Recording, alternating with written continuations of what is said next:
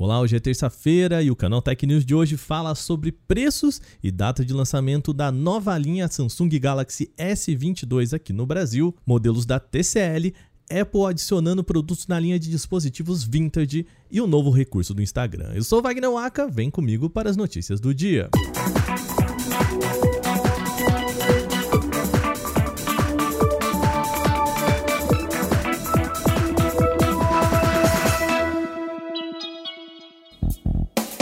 A Samsung revelou nesta terça-feira o preço da linha Galaxy S22 aqui no Brasil. Os três aparelhos foram apresentados há uma semana internacionalmente, mas ainda não tinham disponibilidade nem preço para cá.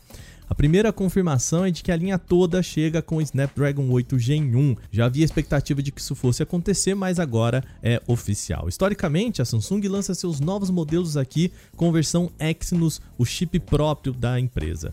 Todos os dispositivos começam a ser vendidos já a partir de agora com os mesmos preços da geração anterior. Portanto, parte de 5.999 para o Galaxy S22, 6.999 para o Galaxy S22 Plus e 9.499 para o Galaxy S22 Ultra. E olha, a linha passa de 10 mil reais se você for pegar o Galaxy S22 Ultra com tudo no máximo.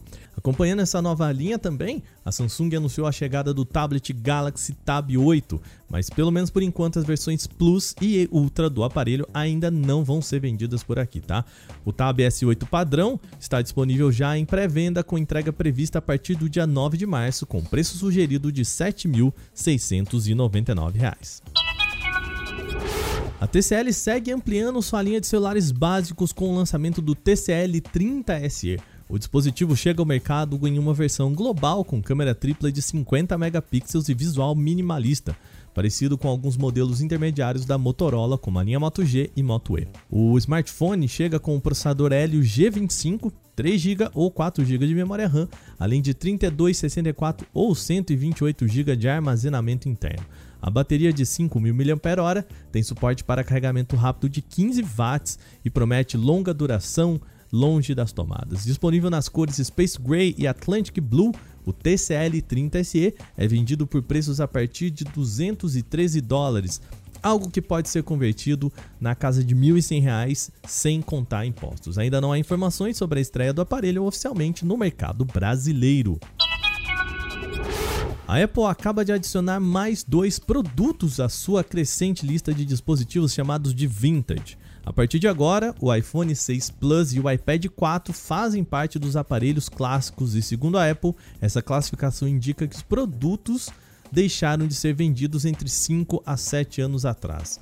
Com o iPad de quarta geração anunciado em novembro de 2012 e o iPhone 6 Plus apresentado em novembro de 2014, esses aparelhos já se enquadram nessas regras e agora a reposição de peças oficiais fica ainda mais difícil de se encontrar.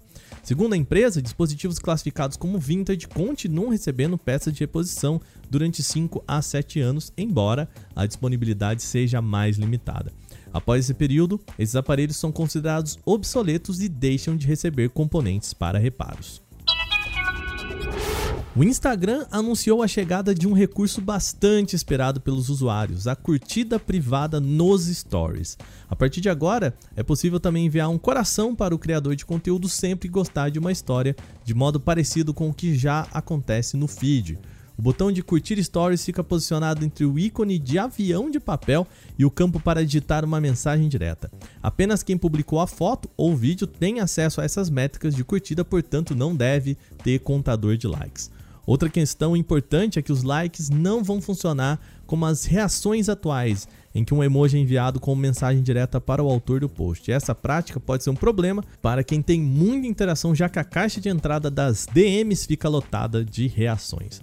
Para visualizar a quantidade de curtidas, o perfil precisa ir até a página de visualização do story desejado e procurar pelo pequeno ícone de coração. O Google começou a distribuir o novo visual do Gmail nesta terça-feira para usuários da versão web de computadores. A mudança visual traz interface mais moderna, com acesso facilitado aos principais produtos do Workspace. Embora não seja assim uma grande revolução em termos de design, a ideia é ampliar os recursos para que eles deixem de ser apenas janelas posicionadas no Gmail e passem a ter uma identidade própria. As notificações têm formato de bolha na parte inferior da página para avisar sobre novas mensagens ou conversas, mas sem atrapalhar a produtividade de quem escreve um e-mail ou marca um compromisso na agenda. Para experimentar é só entrar nas configurações rápidas e localizar a opção Experimente a nova visualização do Gmail. O clique fará com que o guia seja recarregado em uma nova janela, já com tudo diferente.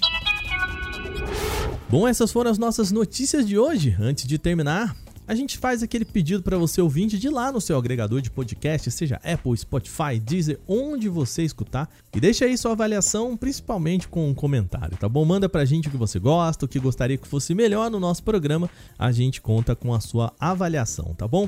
Esse episódio foi apresentado, roteirizado e editado por mim, Wagner Waka, com a coordenação de Patrícia Gnipper. O programa também contou com reportagens de Renan da Silvadores, Lupa Charlot, Victor Carvalho e Alveni Lisboa. A revisão de áudio é dela, Mari Capetinga. Agora a gente vai ficando por aqui.